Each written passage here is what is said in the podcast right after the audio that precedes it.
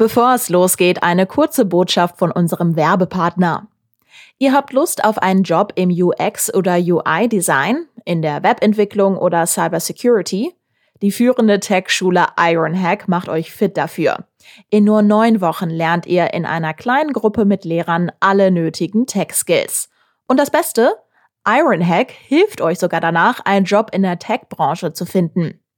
Wenn ihr arbeitssuchend oder in Kurzarbeit seid, gibt es das Ironhack Bootcamp mit einem Bildungsgutschein der Bundesagentur für Arbeit sogar kostenlos. Alle Infos findet ihr unter ironhack.com. Und jetzt geht's los mit dem Aufwacher die kommen zu dem Ergebnis, dass 10 Prozent der Schwangeren im Erkrankungsfall einen schweren Verlauf zeigen. Das ist ja eigentlich das Hauptargument, weshalb die STIKO jetzt diese Impfung empfiehlt. Lange wurde darüber diskutiert, jetzt scheint es eine Entscheidung zu geben. Die Ständige Impfkommission empfiehlt jetzt auch Schwangeren, sich gegen Covid-19 impfen zu lassen.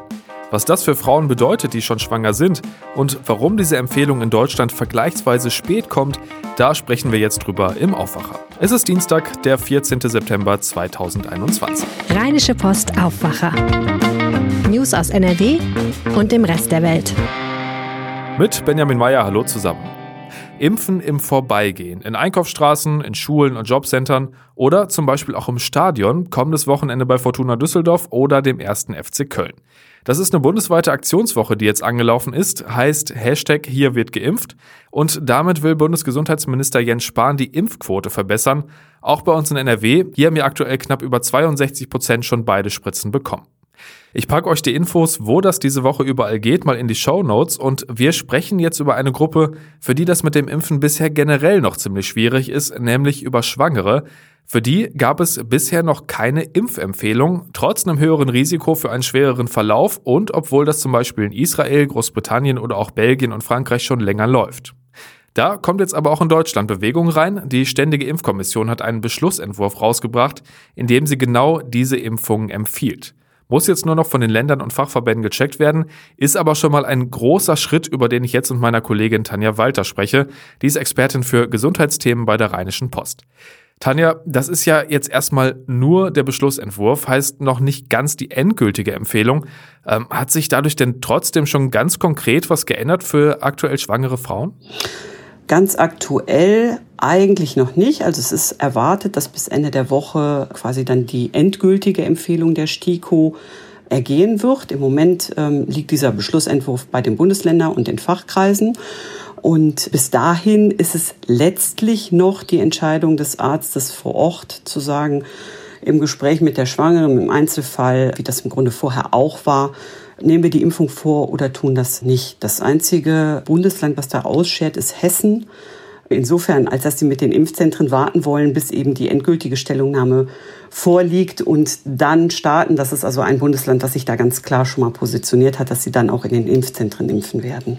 Ich habe es ja eben schon angesprochen, das Risiko für Schwangere für einen schweren Verlauf ist deutlich größer. Ähm, wie genau ist denn da jetzt der aktuelle Stand? Also wie schätzt man die Gefahr da ein? Ähm, die STIKO beruft sich eben auf sehr, sehr umfangreiche Studien, die eben zusammen, Studienergebnisse aus vielen, vielen Ländern zusammenfassen. Und die kommen zu dem Ergebnis, dass 10 Prozent der Schwangeren im Erkrankungsfall einen schweren Verlauf zeigen. Das ist ja eigentlich das Hauptargument, weshalb die STIKO jetzt diese Impfung empfiehlt, aber das ist eben nicht das einzige Problem. Also man weiß zum Beispiel, dass vier Prozent aller Schwangeren auf Intensivstationen behandelt werden müssen. Und ähm, damit haben die Schwangeren halt gegenüber Nicht-Schwangeren ein viel höheres Risiko, intensivmedizinisch behandelt werden zu müssen. Was die STIKO schon aber trotzdem sagt, ist, ähm, grundsätzlich ist das Risiko dass sich Schwangere infizieren, nicht größer als das von Nichtschwangeren. Also man könnte ja jetzt meinen, ja, eine Schwangere, da stellt sich der ganze Hormonhaushalt um, der ganze Körper gerät da irgendwo in eine Umstellung.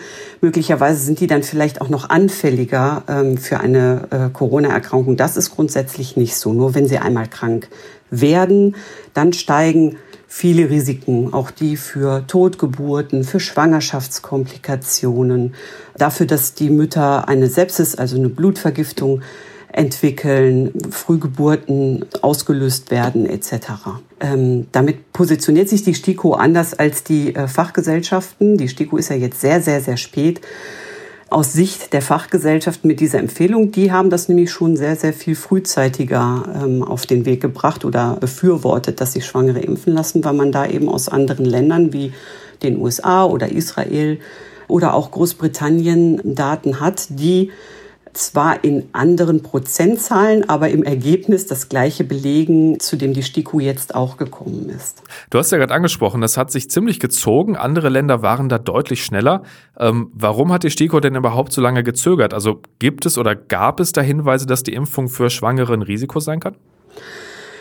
Naja, die STIKO ist ja bekannt dafür, dass sie sich mit Empfehlungen eben auch wirklich ganz genau absichert. Da gibt's ja große Diskussionen drüber. Das war bei den Impfempfehlungen für die 12- bis 16-Jährigen ja auch schon so, dass da äh, die Politik bereits äh, im Vorausgalopp äh, diese empfohlen hat, aber die STIKO einfach weiter abgewartet hat.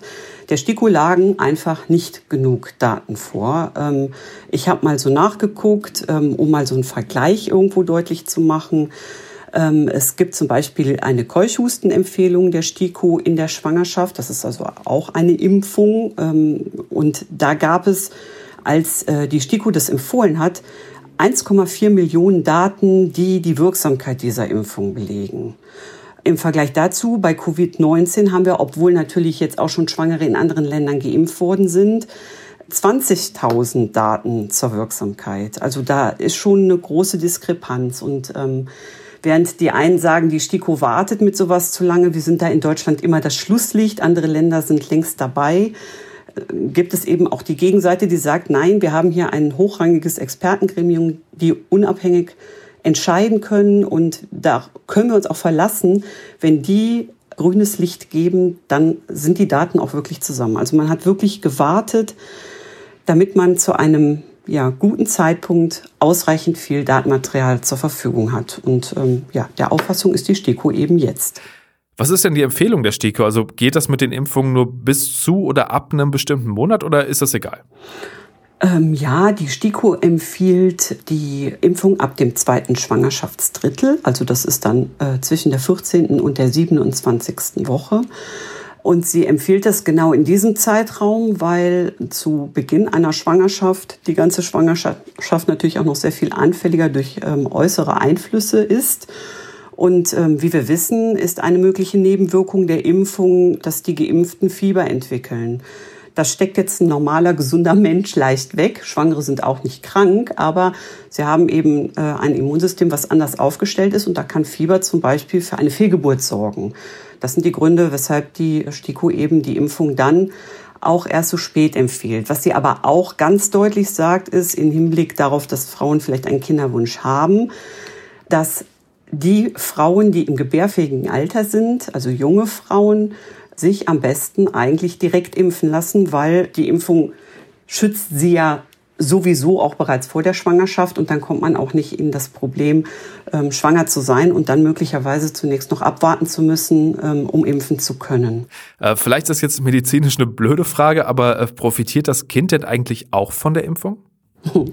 Es gibt verschiedene Studien dazu ähm, äh, und die zeigen, dass das Kind ähm, eben über die Mutter Antikörper mitbekommt. Also die Antikörper gehen auf das Ungeborene über und dadurch hat es einen sogenannten Nestschutz. Das haben ähm, Neugeborene auch im Hinblick auf andere Infektionserkrankungen. Ähm, da sind sie halt von der Mutter erstmal mit versorgt. Und ähm, das ist der zweite Punkt. Darum empfiehlt man auch Stillenden die Impfung. Äh, Stillende schützen ihr Kind auch über diese Antikörper, die sie dann eben über die Muttermilch an die Babys weitergeben. Man sagt ungefähr ähm, ein, ein halbes Jahr über den Daumen sind dadurch ähm, Babys besser geschützt. Vielen Dank für die Einschätzung, Tanja, und äh, dir noch einen schönen Tag. Ja, vielen Dank dir auch. Tschüss. Für die Verkehrsbetriebe in NRW und Deutschland und auch die Deutsche Bahn war das in den letzten Monaten nicht immer leicht. Die Corona-Pandemie hat zu Beginn zu leeren Bussen und Bahnen geführt und ja, bei der Deutschen Bahn wird weiter mit der Gewerkschaft Deutscher Lokführer verhandelt. Schon dreimal wurde gestreikt, ihr habt es bei uns gehört oder wart im Zweifel natürlich auch selbst betroffen. Jetzt äh, es aber tatsächlich auch mal positive Nachrichten von der Schiene und auch von der Straße. Die deutsche Nahverkehrsbranche, die startet eine besondere Aktion für alle, die ein Monatsticket für den ÖPNV haben. Heißt kostenlose Fahrten im Nahverkehr in ganz Deutschland seit gestern und dann bis nächste Woche Sonntag. Eirik Sedelmeier weiß, was NRW-Pendler dabei beachten müssen. Hi. Hallo, ich grüße dich. Eirik, äh, warum startet die Branche denn jetzt überhaupt diese Aktion?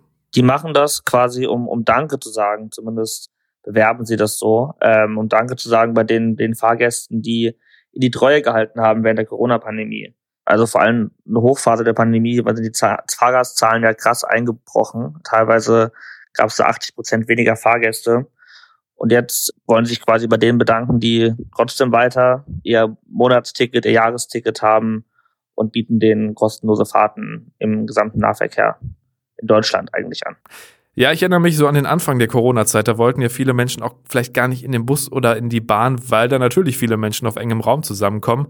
Und es gab ja zum Beispiel auch von der Ruhrbahn in Essen so eine Aktion, die so einen speziellen Lack auf Haltestangen aufgetragen hatte, worauf sich das Coronavirus nicht halten könnte. Also die Unsicherheit war, was das angeht, ja schon ziemlich groß, ne? Ja, also dass man einfach auch irgendwie vermieden hat, Bahn zu fahren. Also dann irgendwie eher aufs Auto oder aufs Fahrrad umgestiegen ist. Das hatten ja ganz viele Menschen und sind deswegen eben auch nicht Bahn gefahren. Und viele haben auch ihr, ihr Abo dann storniert oder haben das pausiert. Genau. Also vielleicht auch eine Aktion, um genau diese Kunden wiederzugewinnen. Was muss ich dann jetzt also machen, damit ich tatsächlich überall kostenlos fahren kann? Also erstmal musst du Abonnent sein. Ähm, also musst ein Jahresticket, ein Monatsticket, ein Semesterticket haben für in dem Verkehrsverbund, im öffentlichen Verkehrsverbund. Und wenn dem so ist, dann gibt es eine Website, die heißt besserweiter.de und da musst du dich registrieren und dann erhältst du das Ticket einfach per Mail und kannst in ganz Deutschland im Nahverkehr, nicht im Fernverkehr, ähm, kostenlos fahren, bis auf wenige Ausnahmen. Also wenn ihr uns jetzt gerade zum Beispiel im Norden in Hamburg oder ja im Süden in Freiburg zum Beispiel hört, dann könnt ihr damit da auch den ÖPNV nutzen. Nur der Weg dahin von NRW aus, der wird bei solchen Strecken wohl doch ein bisschen schwieriger, weil in den IC oder ICE kann ich mich damit ja nicht einfach setzen, ne? Ja, zumindest nicht, ohne drauf zu zahlen. Ähm, man kommt zum Beispiel sehr schnell nach Bremen. Wenn man jetzt Düsseldorf als Ausgangspunkt nimmt, dann ist man ohne ICE, ohne IC da in drei Stunden 45. Oder wenn man schon nach Münster will von Düsseldorf, braucht man nur eineinhalb Stunden mit der Regionalbahn. Und vielleicht auch noch wichtig ist, dass in NRW alle Verkehrsverbünde mitmachen. Also da gibt es keinen, der da sagt, der ist da nicht dabei, also ob Rheinbahn oder KVB, kann man überall kostenlos dann drin fahren. Und das Ganze gilt ab sofort bis zur Bundestagswahl am 26. September. Den Link für die Anmeldung packen wir euch in die Shownotes. Danke dir, Erik. Danke auch. Und wir bleiben noch mal kurz beim Verkehr, denn ich habe es ja gerade schon angeschnitten, mit Zugausfällen und Zugverspätungen hatten wir in den letzten Wochen immer wieder zu tun.